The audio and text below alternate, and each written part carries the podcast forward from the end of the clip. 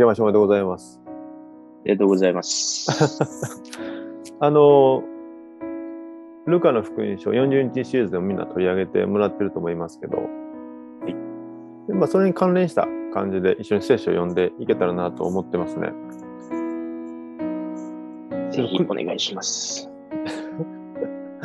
クリスマスシーズンはもう過ぎちゃったんですけど、まあちょっと、あの、ね、イエス・キリストの誕生のところからっていうか、最初の有名なところはちょっと飛ばして、あの、シメオンとアンナの箇所からちょっと一緒に話していきたいなと思いますね。はい。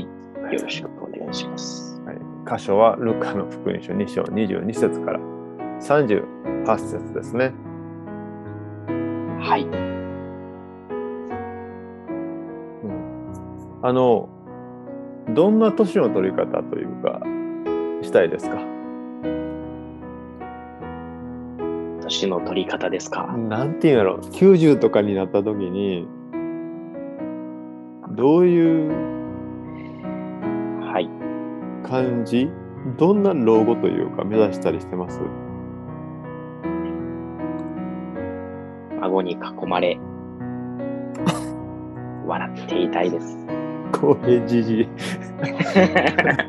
公平じいが、公平じいがなんか言ってますけど。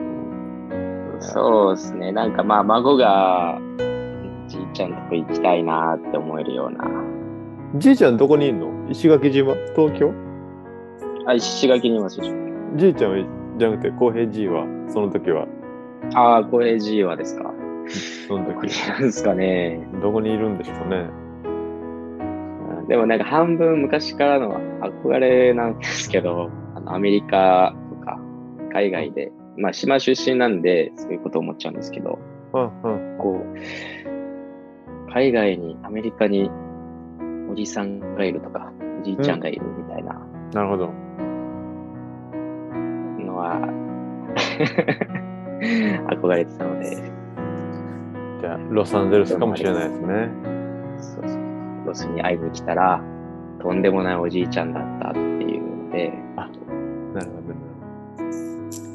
面白いですね。っていう孫が一人でもいてくれたら 楽しいよね。OK ですじゃあちょっと本文読んでみますね。それからモーセの立法による彼らの清めの期間が過ぎた時両親は幼子を連れてエルサレムを登った。両親というのはイエス・キリストのご両親ですね。ヨセフとマリアですね。それは主の立法に母の体を初めて開く男の子は皆主に性別されたものと唱えられなければならない。と書いてある通り幼子を主に捧げるためでありまた同じ主の立法に山鳩一つ貝または家鳩のひなにはと定めてあるのに従って犠牲を捧げるためである。生贄のことですね。その時エルサレムにシメオンという名の人がいた。この人は正しい信仰深い人でイスラエルの慰められるのを待ち望んでいたまた精霊が彼に宿っていたそして主の使わす救世主メシア主のキリストに会うまでは死ぬことはないと精霊の示しを受けていた。ね、キリストに会うまであなたは死にませんと言われてたんですね。この人が御霊に感じて宮に入った。すると立法に定めてあることを行うため、両親もヨセフとマリアですね、その子イエスを連れて入ってきたので、シメオンは幼子を腕に抱き、神を褒めたたえていった。もういきなりおっちゃんが自分の子供をガッと。ね、主よ今こそあなたは御言葉の通りにこのしもべを安らかに去らせてくださいます。私の目が今あなたの救いを見たのですか？この救いはあなたが万民万民の前にお供えになったもので違法人を照らす啓示の光見た目イスラエルの栄光であります。父と母とは幼子についてこのように語られたことを不思議に思った。するとシメオンは彼らを祝し、そして母マリアに言った。ご覧なさい。この幼子はイスラエルの多くの人を倒れさせたり、立ち上がらせたりするために、また反対を受ける印として定められています。そしてあなた自身の自身も剣で胸を差し抜かれるでしょう。それは多くの人の心にある思いが現れるようになるためです。また、アセル族のパヌエルの娘でアンナという女預言者がいた。山目暮らしを84歳、山目暮らしをし84歳になった。独身で84歳ですね。そして宮を離れずに夜も昼も断食と祈りとをもって神に仕えていた。この老女もちょうどその時近寄ってきて神に感謝を捧げ、そしてこの幼子のことをエルサレムの救いを待ち望んでいるすべての人々に語り聞かせた。ちょっとなんか面白いストーリーに思いますね。はい。はい、なんかどんな感じのストーリーでしたか？うーん。変なおっちゃんが入ってきて、お前んちの子、すごいぞ、立派になるぞって、こう、ん。なり言われた感じです。ね。で、女預言者も来ましたね。はいはいははい。い。こんな預言者あんな子来て、うん。うん。うん、同じことしてる こんな経験ありますか？な。あであ、でもあるかもしれないな。あるか？な沖縄ではあるんかな？もう変なおっちゃんが。すごいぞみたいなことを言われたことはあった気がするんですけど、ちょっと言ってんなぁと思いながら。思いになるなとかいう話は結構ね、するかな。思いになるわね。うんね。印象に残ったとことかありますか？印象に残ったところ、うん。そうですね、えー、シメオンが26節で、うん。主のキリストを見るまでは決して死を見ることはないと精霊によって告げられていたといううん。ところは、うん。うん。なんか、途中、いや、なんかこれ、すごいことだなと思いながら。すごいよね。うん告げられていた。ね。精霊に語られたものがこう、ね、あれで生きてるっていうかね。そう、なんか、いろんなことを考えちゃうんですけど、はいはい。例えば、このシメオンさんが、この予言を忘れてて、で、100過ぎても120過ぎてもなかなか死ななくて、うんこれなかなか死なないなーって言って、いうこととかってあるんかないやいやいや、あー聖霊様って離れるわけないよなそんなことばっかああ、なるほどね。面白いよね。なんかそう、切っても切れないようなものなんだなとかって思ったりとか。うんうんうん。ねえ。どんな生活というか、どんな態度とか、どんな意識で生活してたんやろうね。確かに、この年まで。ね。うーん、だし、そうですね。なんかそういうイメージの人、例えば25節ではい。正しく、こう、まあ、こっち経験ない人って書いてあるんですけど、うん。そういうの見てると、やっぱこう、ね、おとなしくみたいなうん。書いて使えてるってイメージを持ってしまうと思うんですけど、うん。そんな人がいきなりね、知らん子だけ離れるとかするんかなと思うと、いや、大酒飲みだったんかなとか。うん。昭昭は結構こう、オープンな面白いな。あの今、シムのこと言ってくれたけども、えっと、どういう人かっていうのを書いてるんだけど、えっと、どういう人ですかね、正しい信仰深い人とか、他にはどういうこと言ってます、イスラエルが慰められるのは町のないし。うんうん、待ち望んでいたね。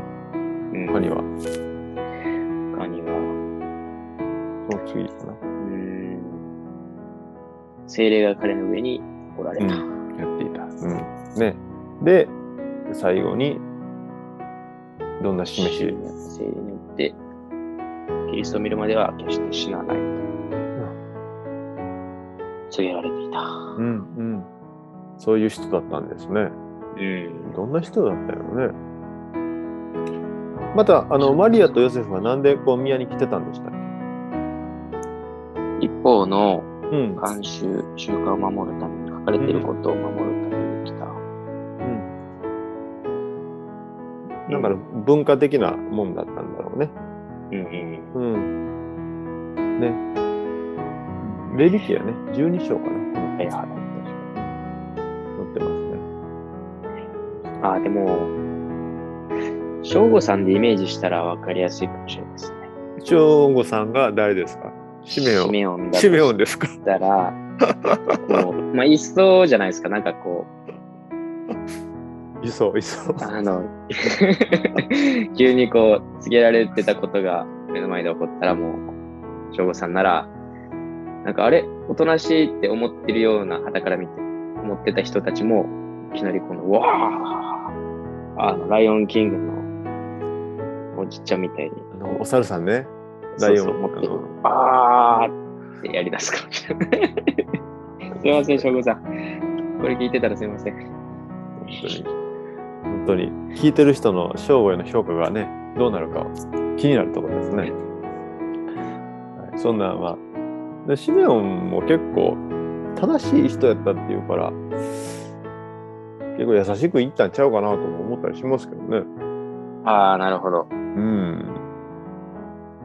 強引というじゃあ、こういう感じじゃなくて、ちょっと教会に初めて来たカップルが子供抱いてて、うん。あ、ちょっと抱っこさせてもらってもいいですか？みたいな感じで、抱きながら、公平 G の想像が面白いですからね、いろんなちょっと小さい、まだ優しい言葉で、いや、しお今こそあなたは言葉通りにこう、しもべやさかにさ、でも、あ29節の言葉、そっち先って思いますね。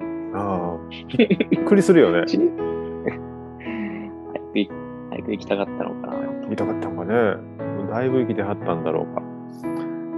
ねえ確かに。確かにな。どうなんでしょうね。すごいよね。さうん。あ、ね、今言ってくれたみたいに、主よ今こそあなたはこのしもべをね、安らぐにさらしてくださいますって言ったんですけど、あの、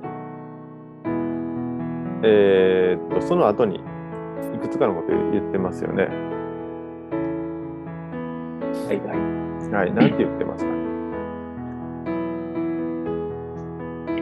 私の目があなたの見救いを見たからです。うん、ミスクエ見た。あなたが万民の前に備えられた救いを、うん。はい。違法人を照らす啓示の光。この紙面は違法人のことも言ってるんですね。うん、本当ですね。ね。でその次は誰のこと言ってますか？えー、見た目イスラエルの栄光を。うん。うん、ね。面白い理解というかね。なんか、イスラエルだけみたいな感じじゃない人なのかもしれないですね。うん、確かに。う、うんそうですね。確かに確かに。うん。また、その、ね、あの、おばあちゃんのアンナが来ますね。予言女預言者が、だーっと。はいはい。はい。で、えーっと、この方の経歴というか書かれてるのはどういうことを言われてますかね？えー、方はですね、アシェル族のペヌエルの娘、うん。えー、で、預言者、女預言者女預で言、者。えー非常に年を取っていると。うん。で、えー僕の聖書では、少女の時代の後、7年間を共に暮らしていたとあ、なるほど。私では娘時代って書いてますね。なるほど。うん。7年間、ね、夫と共に住んでたんですね。うんうん。うん。その後はどうですか？えー、その後、やもめとなり、うん。84歳になっていた。うん。違うさ。そっか、年齢は出てるのか、84歳。うん。アンナさんはね。84歳。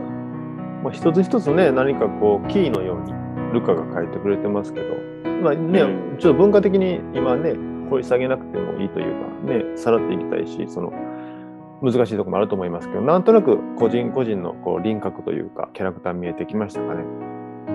はいはいはい。いいですね。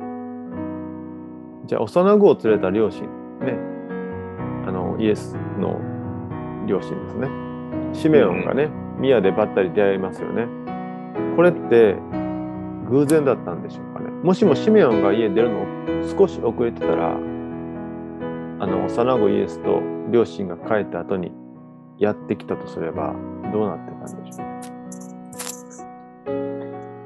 そうですよね。シメオンはまだまだ生きないといけなかったかもしれない。あの、あの、バプテスマのヨハネの時ぐらいまで。そうそうそう。30年。あと30年。うわーすごいな。いやいや、これは、はこれはもう、そういう運命ですよ。い。ななるほど。なるほど。もうこれは怒るそう、ズレなんてありえなかった。なるほど。うんまあまあ、まあ、だったとしても30年以内。この日の目にイエス様が出てくるまでの間には、あと思いますね。うんね。で、まあ、ルカの。まあ、ルカやまたいろんな福音書を読んでみると、イエスのことについてこう知らされる方法って人によって違うと思うんですね。はいはいはい。例えば東方の博士は、えー星の導きでしたね。こうユダヤのユダヤ人の王として生まれた方とかって言われて。で、羊飼いたちは見つかりでしたね。はいはいはい。今日ダビデの町にね、あなた方のために救い主がお生まれになりましたみたいなね、こと言われて。シメオンとアンナの場合はどんな方法でどう違ってましたか？ねうーん。まあ、い本人が目の前に、うん。あ、違うな。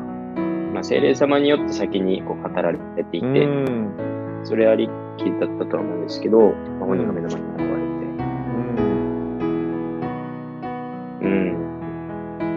うん。わかりやすが、前二つに比べたらわかりやすいかもしれないですけど、うん。ほんとこいつかっていうのもある、なかったんかなとも思いますよね。なるほどね。まあでも星なんかもそんな感じか。うーん。あの、主が使わされる前に、ね、主が使わされるメシアに会うまでは決して死なないって言われたわけですよね。で、はいはい。聖霊様の示しを受けたじゃないですか。はいこれと見つかりがガンと現れて語られる場合ってどう違いますか？うーん。まあ、まず、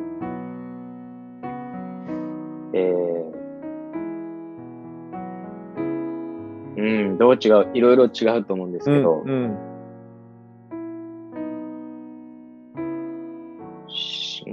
的にはどうなんだろうな。うん。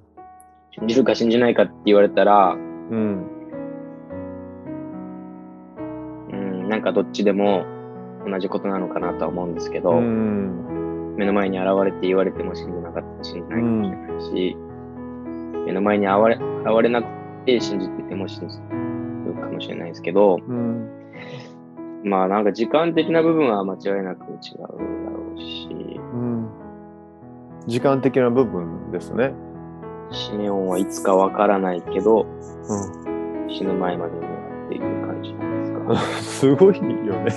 あの、どっちが分かりやすいですか？今、バーンって水が現れて、どっちの方がわかりやすいですよ。こうで、こうですよ、みたいなと言われるのと、うん死ぬまでにはこれ分かりますけど。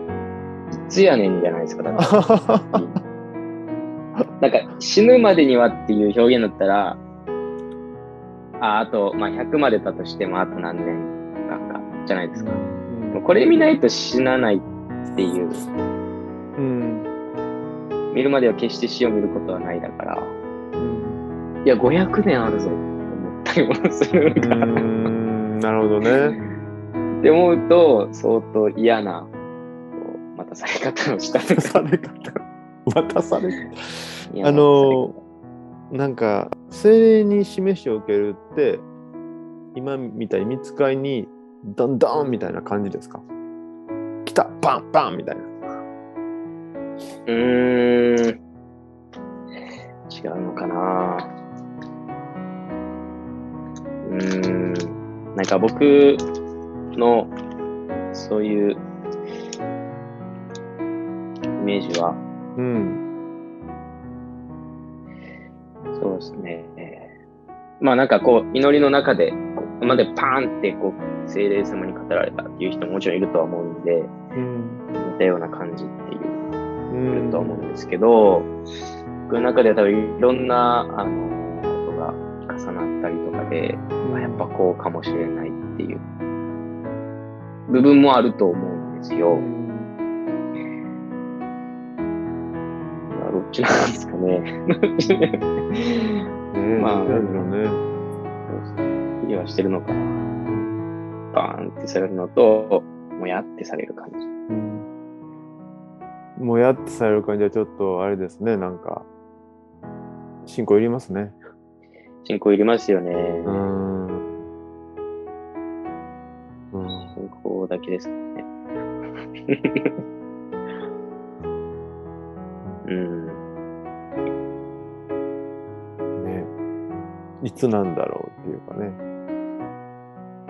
アンナはどうやって待ってましたっえー、宮を離れずに断食と祈りを持って、昼も夜も神に仕えていた。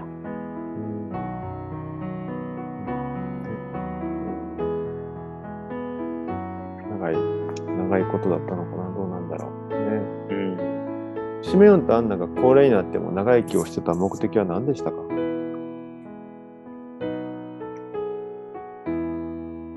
ーん。キリストを見るために。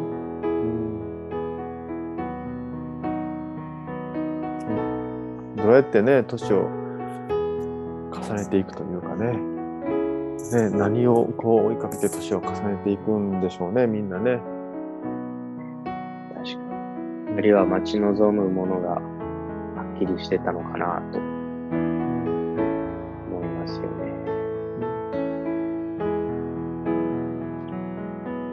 うーん。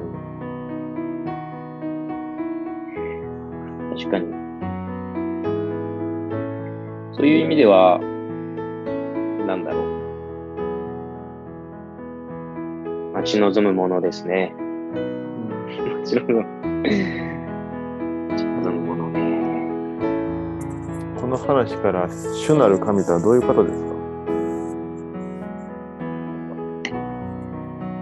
嫌な人ですよ。失礼、そういう。そうですね。まあでも、生きてる間にそういうものをちゃんと見せてくれるというか、落ち着いていかせてくれるというか、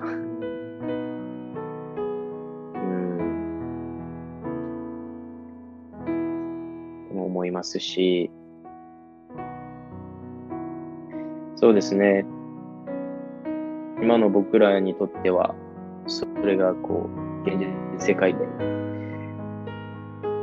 自分の、まあ、目に見える範囲とか手の届く範囲からかもしれないですし、そ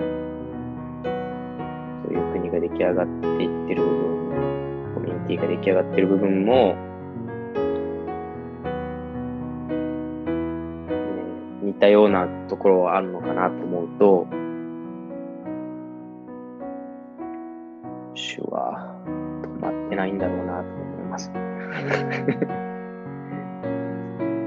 同じような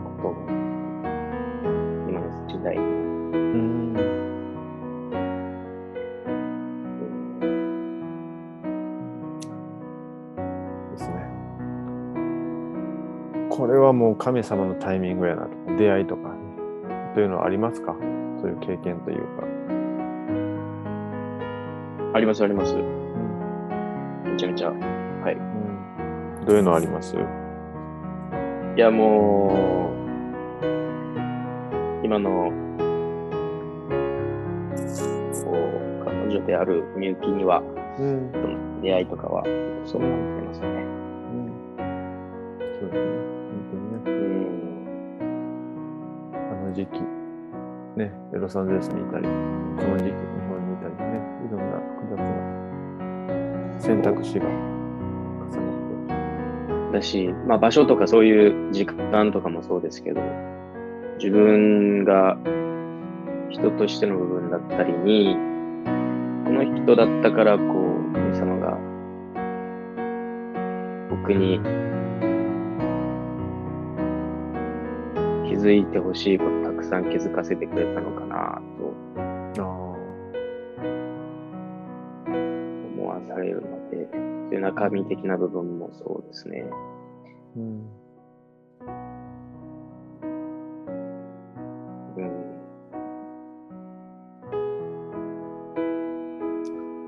シメオンはこう死ぬまでにね必ず救い主に会うと主に示されてましたね。はい。私たちはなんか主に死ぬまでにねこうこれがあるよとか示されてることありますかねもしもないとしたら主はそれを示したいと思ってると思いますか？思ってます。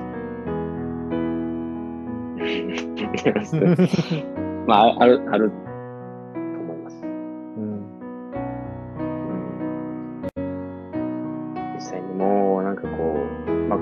だったりもそうですし、一個人をとっても、このイエス様の平安が作る関係とか、うん、社会は、もう、語られてると信じてます。なので、それを、もちろん、サイズはどうであれ、たくさん見せてもらってるだろうし、うん。これからもたくさん見せてもらえるだろうし、うん。そのためになんかこう、生きていくんだろうなとうん思いたいですよね。うん。うん。そうですね。このお話から何か教えられることありますか？いや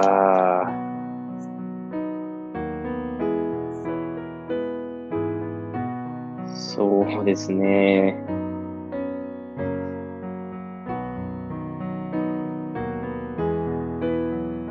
引退って大事だなって思います。せっかくやから、あの、1月9日のことちょっと報告しますか？ああ、はい。忍耐の結果というか、なんていうか。そうですね。あの、1月9日に、と、みゆき側のご両親と顔合わせ、容器で顔合わせすることが無事できて、うん。うん。まあ、やっとここまで来れたっていう喜びもありますし、うん。うん。振り返ってみれば確かに忍耐する。まあ、お互いにそうですけど、引退し合った部分だったりとか、ここまで来るまでの、もあったとは思うんですけど、そうですね。まあ、引退してよかったなっていうのしかないです。信じてよかったね。信じてよかった。あれやったらカットするからね、言ってくれたら。はい。みゆきが一番引退してくれただろうし、うん。信じて、そうですね。1月9日までも頑張ってくれてたから。うん感謝です。うん皆さんの祈りも本当に感謝しました。ありがとうございます。ね、本当に信じて、あの、二人でね、歩いてくれて、本当に感謝ですね。これからですよね。さん。まだまだです。そのですよね。